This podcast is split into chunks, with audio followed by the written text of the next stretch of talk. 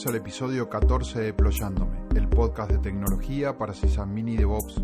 Soy Rolfo Pilas y estoy grabando el 2 de mayo de 2017. Han pasado algunas semanas sin un episodio de Ployándome. Creo que todos se habrán dado cuenta. Una de esas semanas estuve trabajando en Buenos Aires. Allí tuve la oportunidad de acudir a un meetup de la comunidad de CISARMI, es una comunidad que nuclea profesionales en el área de sistemas en la República Argentina. Tuve el gusto en ese meetup de compartir mis avances en la investigación de Origin OpenShift con los presentes. CISARMI tiene también un podcast que se llama Polémica en el Barrabar, con noticias de nuestro campo. También son los organizadores de un evento que se llama Nerdearla, que este año será de tres días, más o menos allá por mediados de año.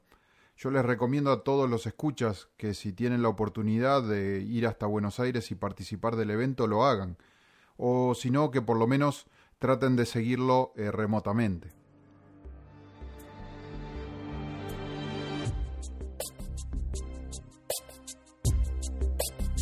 En las últimas dos ediciones hablamos de Vagrant. Vagrant es una herramienta que nos permite configurar un flujo de trabajo fácil de usar, que nos permita hacer foco en la automatización y una gestión rápida eh, para tener entornos de desarrollo.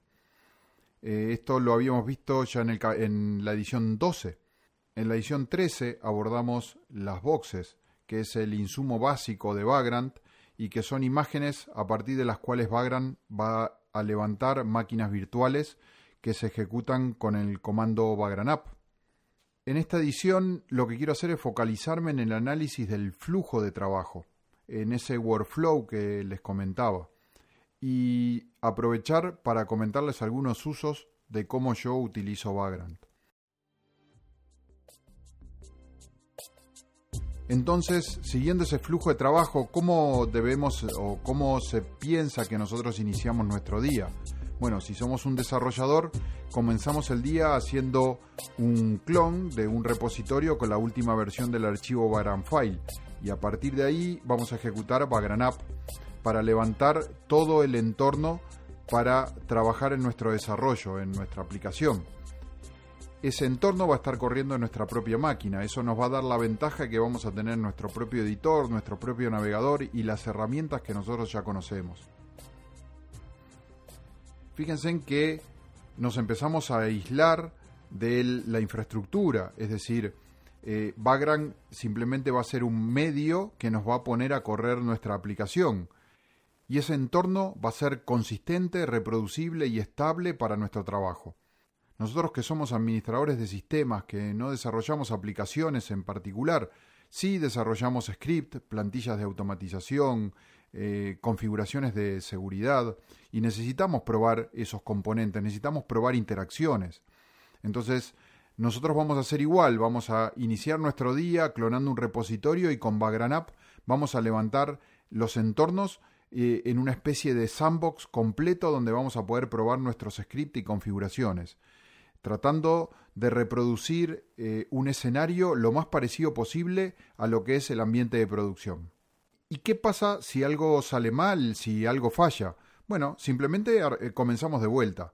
Tenemos el comando vagrant destroy que nos va a permitir remover todos los rastros de lo que no funcionó y luego nuevamente vagrant up nos va a levantar un entorno desde cero, un entorno fresco, que eventualmente le pudimos haber incorporado las correcciones que entendimos necesarias.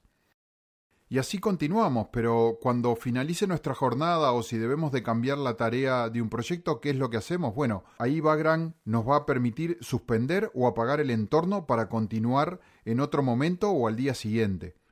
Pero fíjense en que si nosotros hicimos push al repositorio de nuestros archivos, también vamos a poder ejecutar Vagrant Destroy y vamos a poder borrar todos los archivos de nuestro disco local. Entonces, para volver a retomar las tareas, lo que hacemos es volver a clonar cuando sea necesario y volvemos a levantar todo el entorno con Baranap. Y ahora vamos a poder tender a trabajar en nuestras propias máquinas y ya no estaremos precisando de permisos de terceros, eh, habilitaciones de repente a nivel de red y esas cosas. eh, para hacer pruebas o para mantener ambientes simplemente para experimentar. Este flujo de trabajo, junto a la continua mejora y ajuste de los entornos que vamos armando en el Background File, nos permite no solo compartir nuestro trabajo entre varios eh, administradores o varios desarrolladores, sino que los diferentes proyectos compartan las mejoras que se van haciendo en uno y en otro, y que esas mejoras estén en todos los ambientes y empezar a evitar el famoso bug, entre comillas, de en mi máquina funciona.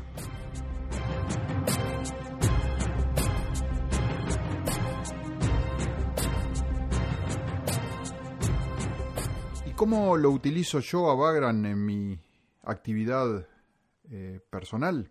Bueno, en ambientes educativos yo utilizo Vagrant para darle a, mis alumnos em, un ambiente de trabajo que les permita probar eh, las funcionalidades que vamos abordando en cada una de las lecciones. Pero también utilizo Vagrant para que ellos construyan entornos y me entreguen sus ejercicios en entornos automatizados.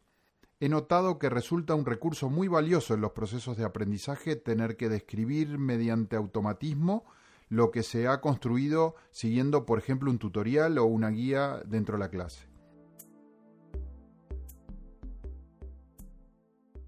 En mi trabajo profesional diario, Vagrant me ha permitido colaborar estrechamente con los programadores, levantar las aplicaciones en una forma idéntica cada vez, colocar eh, ajustes de seguridad una única vez y que esos ajustes se promuevan en cada uno de los ambientes hasta llegar a producción pero fíjense en que también me ha permitido mejorar las instalaciones de producción y que esas mejoras lleguen inmediatamente a los desarrolladores la próxima vez que ellos clonen los entornos para levantarlos con App. La versatilidad que tiene Vagrant para utilizar tanto hipervisores locales, para máquinas virtuales, como servicios de cloud en nubes públicas, me ha permitido llevar esta simetría entre producción y desarrollo también en ambientes que son mixtos, donde el desarrollador sigue trabajando en su máquina local, pero el ambiente de producción está levantado en instancias, por ejemplo, que están en la nube de Amazon. Por esto fue que en el capítulo 12 recordarán que les decía que Vagrant eh, se trata de un software que ha cambiado mi forma diaria de trabajar, que me ha ayudado a razonar los problemas de una forma distinta, que lo ejecuto todos los días y que mucho de mi actividad depende de él. Es justamente por el workflow este que les he comentado y que es el que Vagrant nos propone utilizar.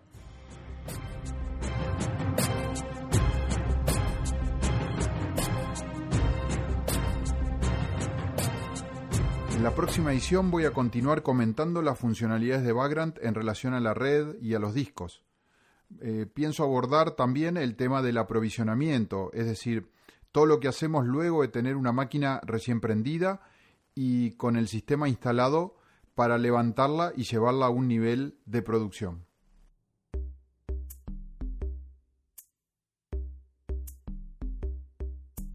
Si ustedes han seguido este podcast y han ingresado a nuestro blog en deployando.me, saben que siempre publico una transcripción completa del podcast pero además también suelo agregar enlaces, eh, referencias y alguna otra información que permitan seguir profundizando en el tema de cada episodio. Por eso los invito a que cada tanto se den una vuelta por el blog.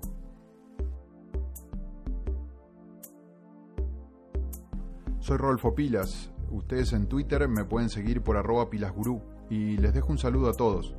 Yo confío en que este podcast les haya aportado para mejorar.